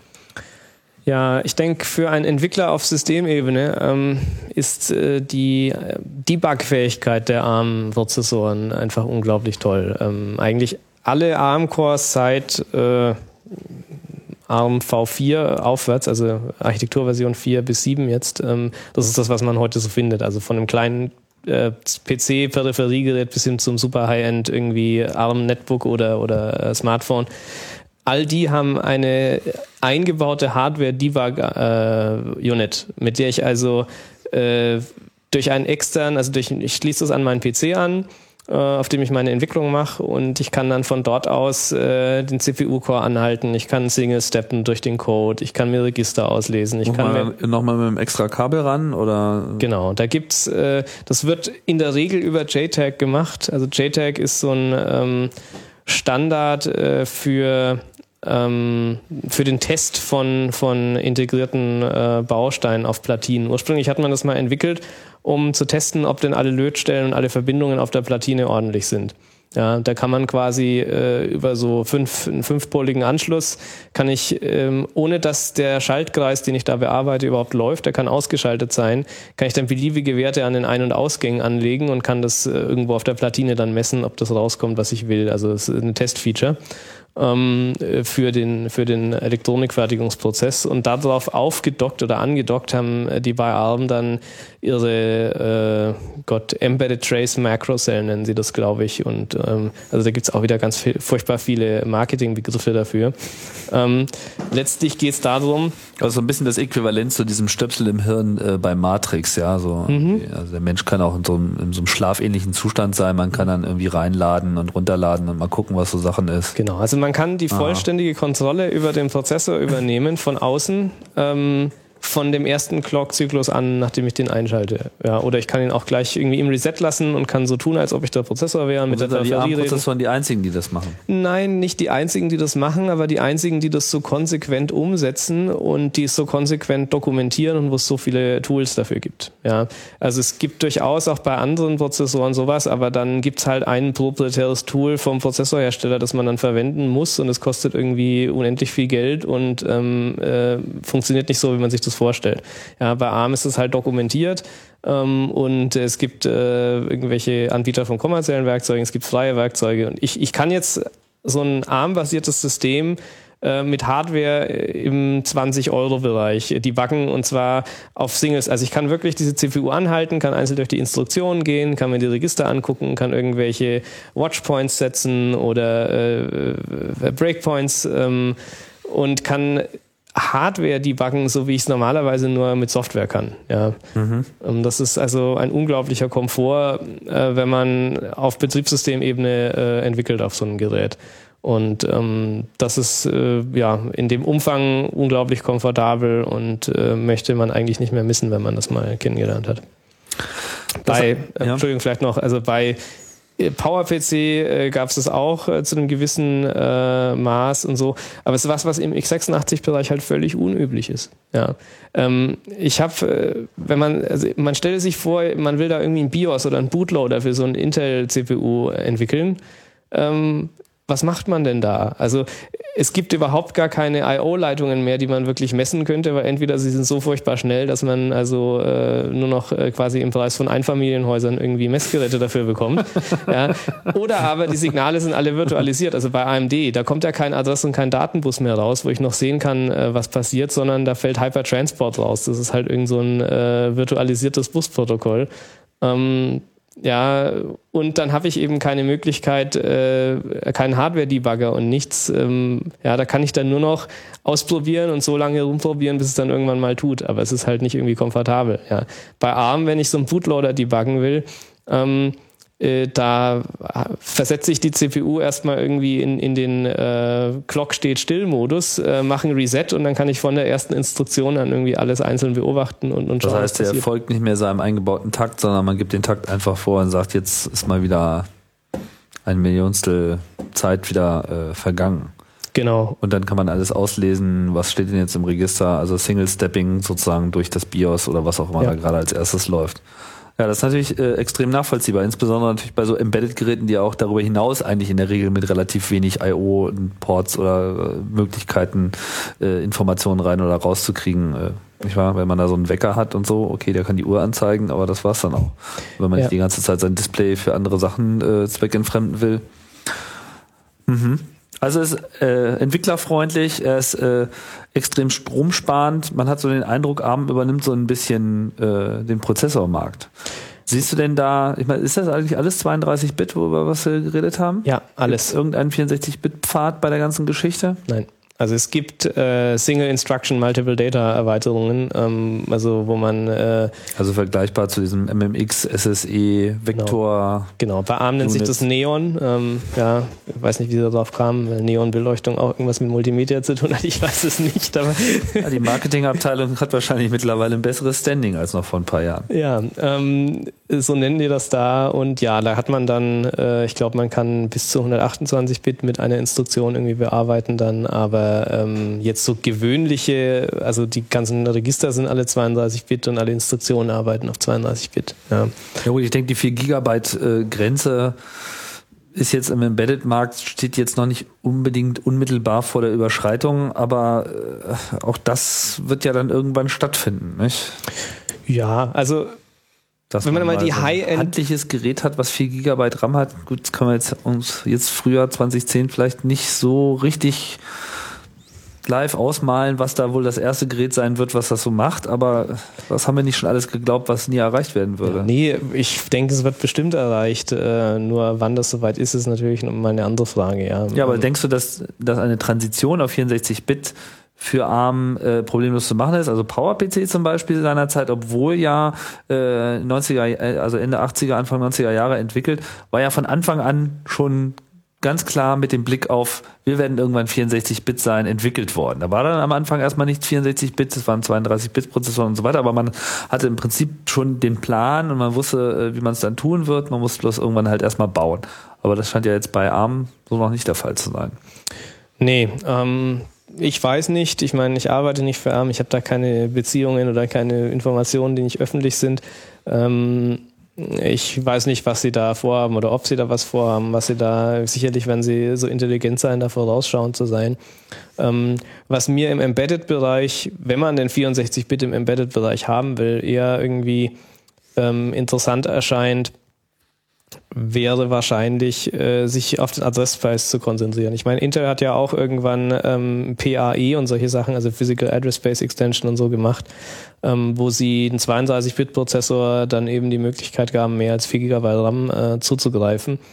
Mm, ob man jetzt tatsächlich, nur weil man mehr RAM adressieren möchte, ähm, unbedingt alle Register und, und alles 64-Bit äh, haben muss, äh, wage ich zu bezweifeln.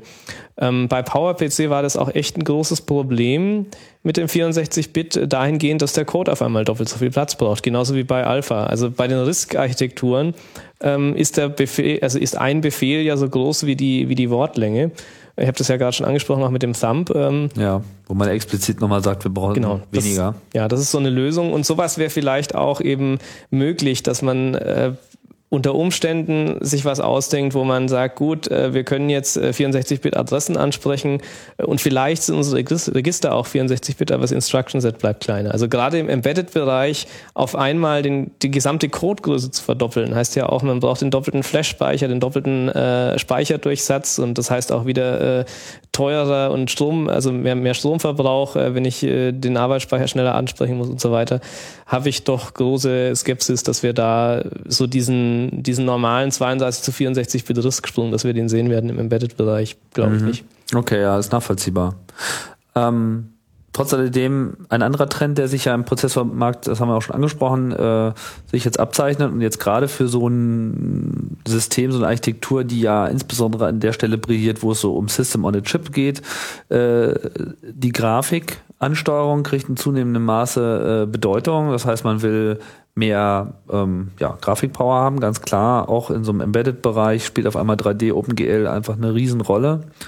Ähm, da gibt's ja auch so verschiedenste Anbieter, die dann so in dieser Armwelt ganz gut äh, leben. Das Einzige, was mir jetzt so einfällt, ist diese äh, Power VR-Bude, glaube ich, auch eine Bude aus Britannien, ja. die äh, da spezielle 3D-Steine macht in dem Bereich. Wie sieht's denn da aus? Ähm, ja, also äh, das ist so, dass äh, Grafikbeschleuniger äh, für System on a Chips im Embedded-Bereich wichtig sind, also gerade mit den ganzen modernen 3D-User-Interfaces auf den Smartphones. Ähm, sicher jetzt nicht äh, bei den ganzen ARM7-Lizenzen im Bluetooth-Chip, da brauche ich natürlich kein 3D, aber für diese Application-Prozessoren.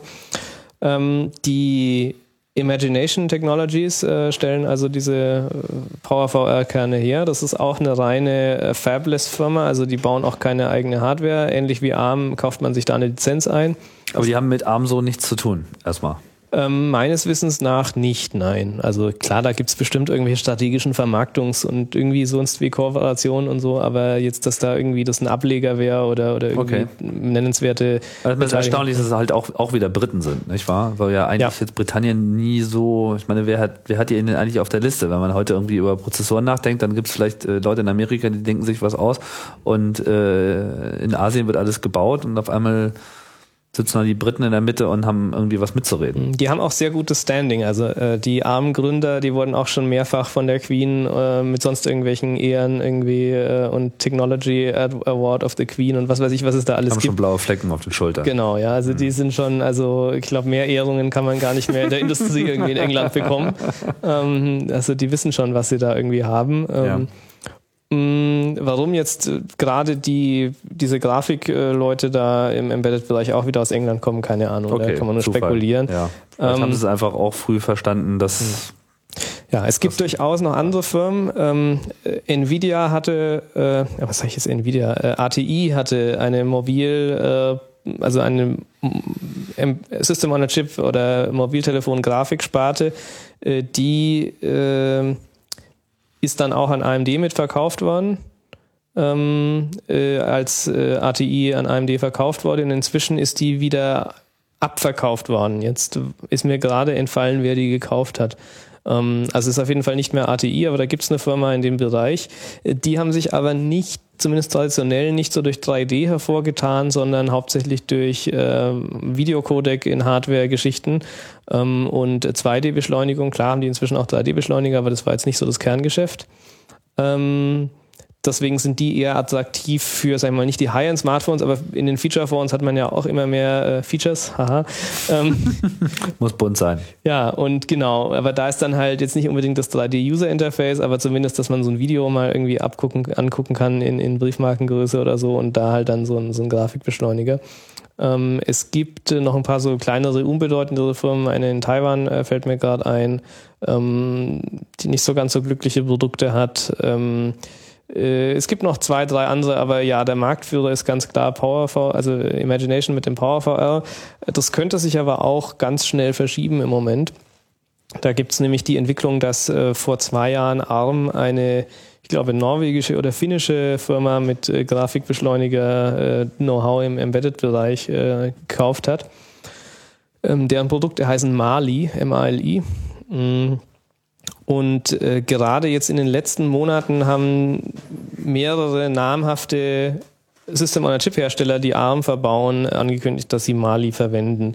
Ähm, einer davon ist ST Ericsson, äh, die also ST Ericsson ist ein Merger von NXP, ST Microelectronics und Ericsson Mobile Platforms. Also da haben drei Firmen ihre Telefon-Chipsatz-Sparten zusammengeworfen letztlich. Mhm. Ja. Okay. Ähm, und äh, diese Firma hat jetzt äh, angekündigt und auch schon die ersten äh, Produkte schippen auch schon, ähm, wo äh, ein ARM-Core mit irgendwelchen Telefonie-Hardware-Elementen und einer Mali-GPU von, von äh, ARM eben verbaut sind. Ähm, da gibt's den, den U8500, glaube ich, äh, zum Beispiel, ähm, den sie da äh, vorgestellt haben. Den hat, konnte ich jetzt auch schon mal äh, in, äh, also so in Live und, und Farbe sehen. Ähm, Samsung hat äh, ganz vor kurzem, also jetzt äh, in den letzten Wochen, ganz groß angekündigt, dass sie nicht nur zusätzlich welche mit Mali anbieten werden, sondern dass sie erstens äh, ihre eigenen 3D, die nicht so furchtbar schnell sind, sie ihre eigenen Grafikbeschleuniger auslaufen lassen und auch kein PowerVR mehr einbauen, sondern nur noch Mali irgendwie in mhm. Zukunft. Und ähm, Samsung ist ja schon auch einer der größeren äh, im äh, Mobiltelefon-Chip- äh, oder Prozessormarkt. Ähm, also da wird's spannend. Ich gehe davon aus, dass ARM halt einfach dadurch, dass sie man kauft ja sowieso den CPU-Core von ihnen und wenn die das vom Business her elegant machen, dass man halt dieses Bundle aus Grafik und CPU günstig bekommt und es gut integriert ist, ähm, haben sie auf jeden Fall sehr gute Chancen gegen, gegen äh, Imagination da irgendwie anzukommen. Mhm. Also es bleibt spannend sozusagen. Ja. Wer da überhaupt die Nase vorn ja. hat. Man sieht auch, dass ARM zunehmend äh, versucht, mehr zu verkaufen. Also vom reinen CPU-Core weg hin zu jetzt Grafik noch zum Beispiel aber auch um die CPU herum ähm, gibt es eben, äh, was man alles noch dazu kaufen kann. Dann muss man das nicht selber entwickeln. Also ich sage Interrupt-Controller, DMA-Controller, ähm, solche Peripherie-Sachen kann man dann alle gleich bei einem noch mitkaufen. Gibt es nicht jetzt auch Prozessoren mit äh, eingebauten Signalprozessoren auch noch mit drin, DSPs? Es gibt separat äh, DSPs, hat jetzt ARM gerade angekündigt, dass ARM selbst eine eigene DSP ähm, sozusagen äh, vorstellt ähm, und verkauft. Ob man die dann auch im Bundle einkaufen kann, ja, ist durchaus denkbar. Aber das ist noch zu früh. Also das ist eine ganz neue Entwicklung. Ähm, aber man sieht immer mehr Vereinheitlichungen bei den äh, System on a Chips. Also äh, wenn man sich jetzt so ein TI OMAP anschaut und so ein Samsung System on a Chip, dann verwenden die zum Beispiel die gleichen, ja, die gleichen Interrupt Controller. Sowas schon. Da, da sieht man halt, da wird mehr mehr vereinheitlicht und, und mehr standardisiert. Früher haben die halt solche Sachen selber entwickelt. Inzwischen sagen sie halt, ach, weiß Gott, äh, dann kaufen wir das halt noch schnell bei ARM mit dazu ähm, und sparen uns die Entwicklung.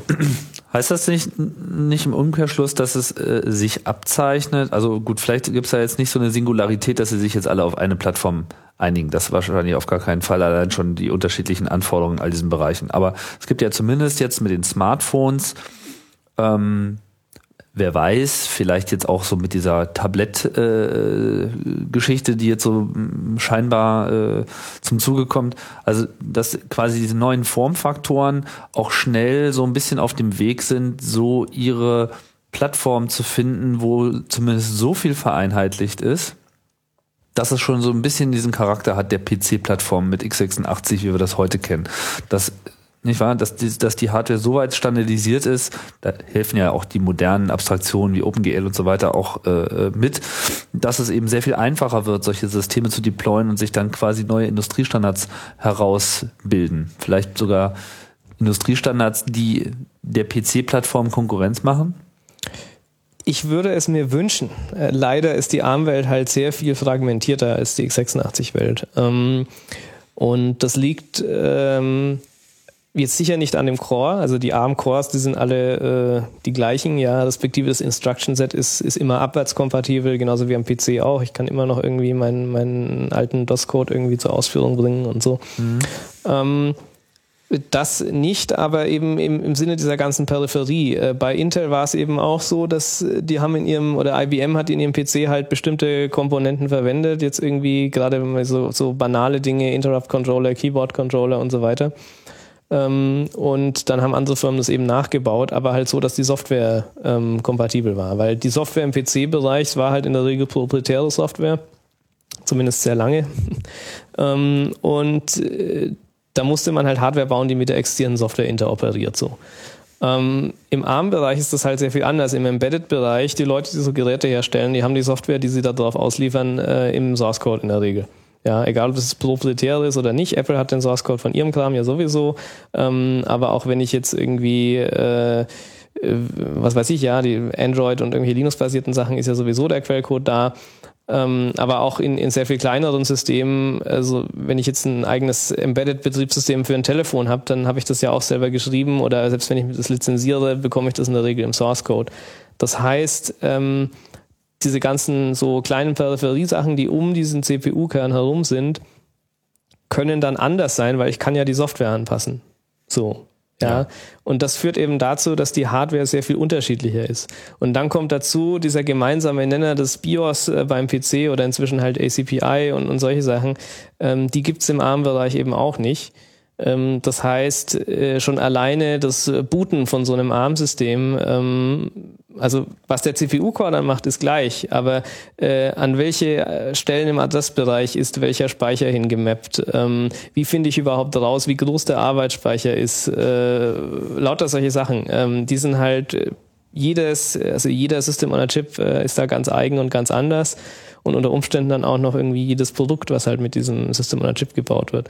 Und das sehe ich persönlich sehe das als großes Problem ähm, der ARM-Branche, äh, sage ich mal, an.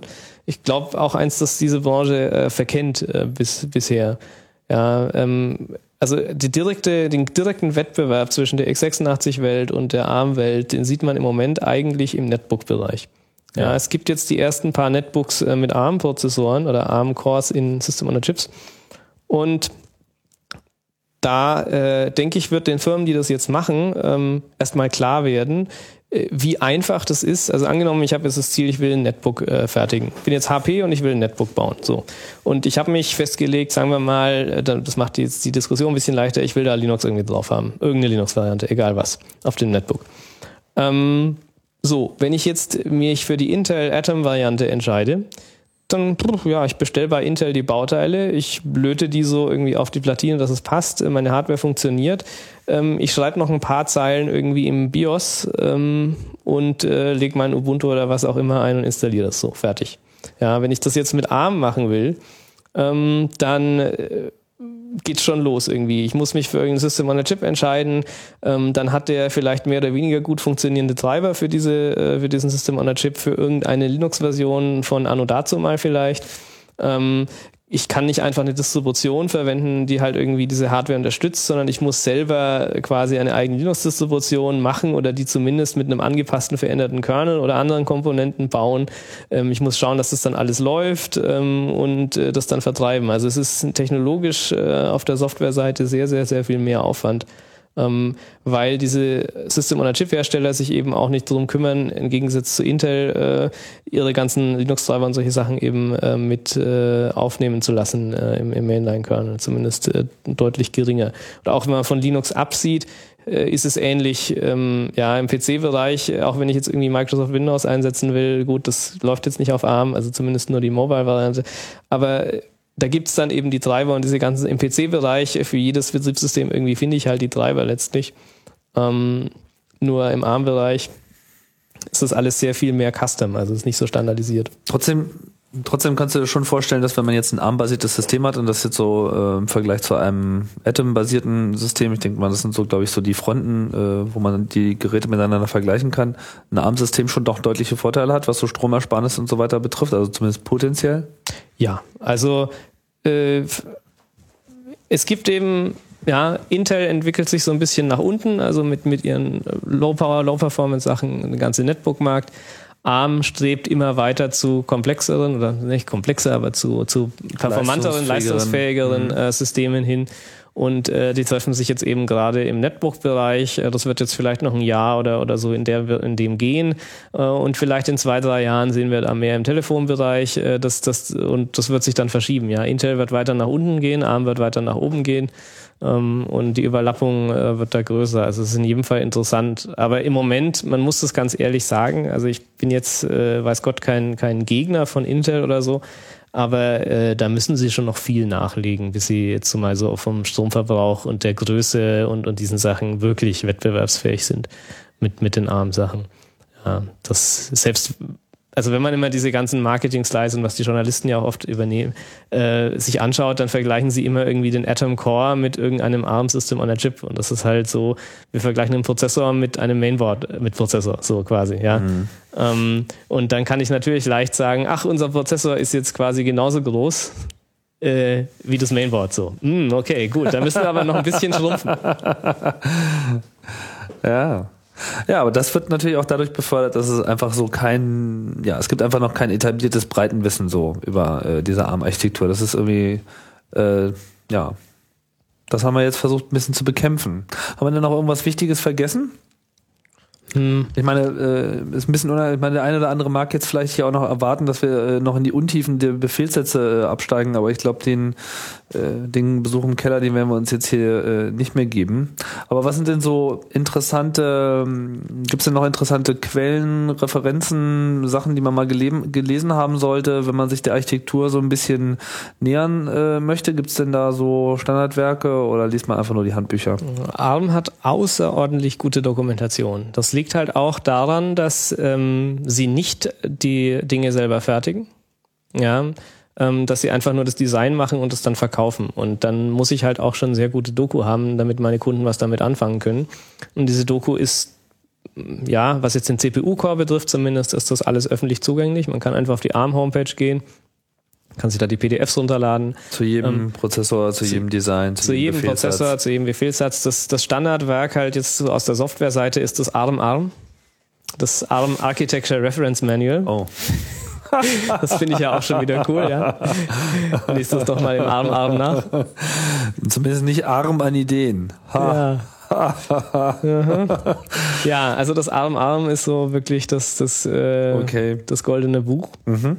Es gibt auch ganz toll irgendwie so eine, eine ich glaube, sechs- oder achtseitiges äh, Quick Reference, die kann man sich ausdrucken irgendwie auf A4. Da hat man dann jeden Befehl einzeln einmal aufgelistet, wenn man also schnell mal irgendwie was nachschlagen will. Mhm. Ähm, ja, und die Dokumentation, wie gesagt, also ich finde die sehr unschlagbar, die da äh, veröffentlicht wird von, von ARM, die ist schon sehr gut. Ähm, man kann ist da sozusagen auch eine empfehlenswerte Lektüre, wenn man sich jetzt generell einfach mal dem Thema Prozessoren überhaupt nähern möchte. Ich meine, nicht jeder hat jetzt äh, diesen Level unbedingt schon gemacht. Viele werden wahrscheinlich mit irgendwelchen High-Level-Programmiersprachen gearbeitet haben und manchmal reizt es einen ja auch, den Schritt nach unten zu gehen. Und ehrlich gesagt, so x86, weiß ich nicht, das mag vielleicht praktisch sein, aber schön ist es nicht. Nee. Ähm, also, wenn ich jetzt äh, mich damit beschäftigen will, dann will ich ja in der Regel nicht einfach nur theoretisch mir jetzt mal so, was weiß ich, vielleicht ein Wissenschaftler, ja, aber ich will ja eigentlich irgendwie was tun so. Ja. Und äh, dann würde ich halt empfehlen, wenn jemand da einsteigen will, dann soll er sich irgendein billiges ARM-basiertes Entwicklungskit von irgendeinem Mikrocontroller kaufen. Also es gibt da zum Beispiel von Atmel die AT91 SAM7 Familie, da ist ein ARM 7 TDMI drin. Oder es gibt von äh, Philips LPC 21 irgendwas heißen die, glaube ich also NXP heißt es jetzt nicht mehr Philips. Aber es gibt halt ein paar Hersteller, die so ganz kleine ARM-Mikrocontroller äh, für wenig Geld anbieten. Und dann gibt's äh, eben im Mikrocontroller-Bereich auch irgendwie so Development-Boards dafür. Ähm, da würde ich jetzt mal sagen, äh, gab es nicht ungefähr 100 Euro oder was muss man da vielleicht mal investieren.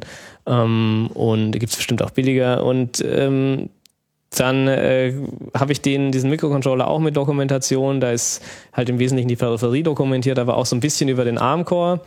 Ähm, und wenn mir das nicht reicht, dann kann ich ja das ARM-ARM oder andere Dinge konsultieren. Mhm ähm, und dann damit äh, spielen. Ja, es gibt also auch, äh, wer, wer ein bisschen größer einsteigen will als jetzt so ein kleiner Mikrocontroller, der kann dann sowas wie Spiegelboard sich anschauen zum Beispiel. Das ist äh, sehr populär. Spiegel. Beagle, Beagle. Achso, Beagleboard. Beagleboard, ja.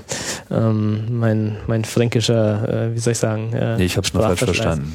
Ja, das Beagleboard ist ähm, ein, ein, eine Entwicklungsplatine, eine ganz kleine, wo ein TI OMAP 3530 drauf ist.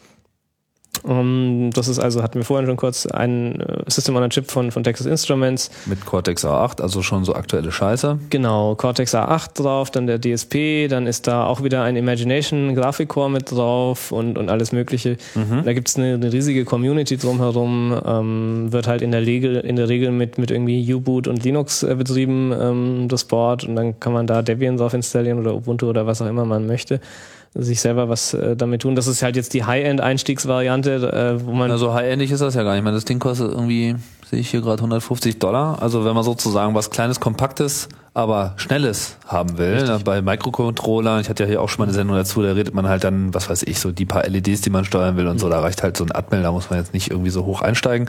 Aber wenn man jetzt wirklich mal sagt, okay, ich will jetzt hier aber auch Number Crunching machen und keine Ahnung, Video-Audio-Daten durchballern äh, und so, dann ist das ja eine interessante Basis. Ne? Ja. Hat das auch also, Ethernet, das Teil? Ähm, das hat auch Ethernet meines Wissens nach, ja. Ähm, also jetzt dieses Beagleboard, das wäre wirklich so die Einstiegskategorie. Ich möchte mal eine CPU, wie sie in einem modernen Smartphone verbaut ist. Also sagen wir so die iPhone oder, oder Palm Pre oder beliebiges Android-Modell äh, Kategorie. Ja, wirklich High-End. Da ist jetzt aber halt noch kein Display dabei und so, deswegen ist das Board auch so günstig. Ja, aber da gibt es eine große Community. Ist jetzt aber nicht unbedingt das Idealste. Also um, wenn man sich jetzt wirklich mit der ARM-Instruktion und so weiter, also dem, dem Low-Level-Teil beschäftigen will, da würde ich sagen, äh, lieber mal mit was Kleinem anfangen, ähm, ja, und dann weiter äh, Richtung größere, äh, leistungsfähige CPU. Und da gibt's eben, wie gesagt, diese, diese beispielsweise AT91 SAM7 äh, Familie. Das ist dann wirklich so die klassische Mikrocontroller-Schiene, aber äh, das verhält sich trotzdem genauso wie diese modernen ARMs, ja. Also mhm. äh, was weiß ich, wie dieser Prozessor Interrupts macht, wie das Instruction Set aussieht, äh, was für Register da sind und so weiter, das ist alles genau das Gleiche. Ja, es gibt halt ein paar mehr Instruktionen dann auf dem auf dem Beagleboard. Ähm, als jetzt beim kleinen, aber ja. Und auch die Art und Weise, wie ich da Hardware-Debugging mache, ist genau das gleiche. Es ist genau der gleiche 20-polige Stecker, den man dafür verwendet, so die gleichen Tools. Das heißt, wenn ich mir so einen so einen JTAG-Adapter für ARM kaufe und die billigsten sind halt irgendwo so 20 Euro Bereich, ähm, dann kann ich damit irgendwie vom kleinen Mikrocontroller bis hin zum, zum selbst zum Multicore-System irgendwie alles. Das heißt, man kann im Prinzip anpassen. jeden, äh, jedes Mobiltelefon auch irgendwie aufkicken und dann da direkt ans Hirn? Haben die alle diesen Stecker dann so in so einer, also ist in so einer Endfertigung dann auch dieser JTAG immer da? Mm, das kommt drauf an. Also der Stecker selber ist sicherlich physikalisch als solcher Stecker nicht da, weil der einfach zu groß ist für Telefone. Ja, aber es gibt ähm, so Pins, wo man so ran kann. Oft gibt es die Pins, okay. ja. Mhm. Oft gibt es die Pins, natürlich seltenst dokumentiert, aber öfter steht sowas mal in einem Service Manual, wenn man da im Netz mal ein bisschen sucht zu seinem Telefonmodell und dann, dann findet man das schon. Mhm. Ähm, das ist natürlich was, was die Telefonhersteller nicht so gern sehen oder insbesondere die Operator nicht haben wollen, dass man da irgendwie so viel damit spielt. Ähm, deswegen äh, hat ARM da auch schon reagiert und es gibt jetzt irgendwie äh, Secure JTAG von, von ARM. Ähm, es gibt also die ersten System on Chips, bei denen man sich kryptografisch authentisieren muss gegenüber diesem ah, JTAG. Okay. So, ich bin wirklich berechtigt, das zu tun. Ähm, Habe ich aber bisher noch nicht wirklich deployed gesehen. Also ich weiß, es gibt System on Chips, die das unterstützen und ich weiß, wie das funktioniert, aber ich habe jetzt noch kein Endprodukt gesehen, äh, was das macht.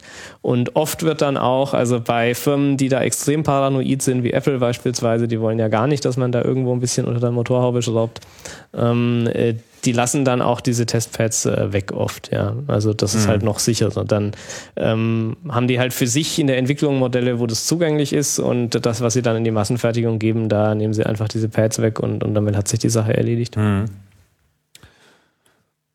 Ja, Harald, haben wir es, war? Ja. Das waren immerhin satte anderthalb Stunden zu dem Thema und ich bezeichne das jetzt mal als einen vollständigen Podcast. Ja, das war's.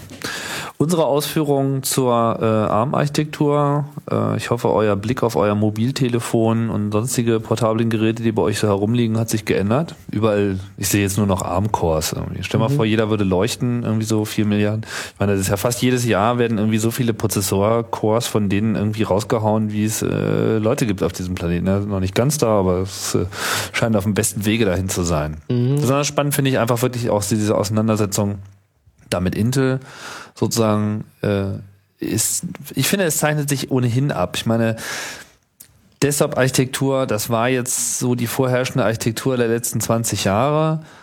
Äh, es geht jetzt einfach hin zum Mobilen, ob es jetzt immer in eine Hosentasche passen muss oder nur ein bisschen tragbarer geworden ist, wie mit den Netbooks oder Tabletts oder was auch jetzt immer da kommen mag. Und äh, ich habe so den Eindruck, da werden die Karten auch wieder neu gemischt.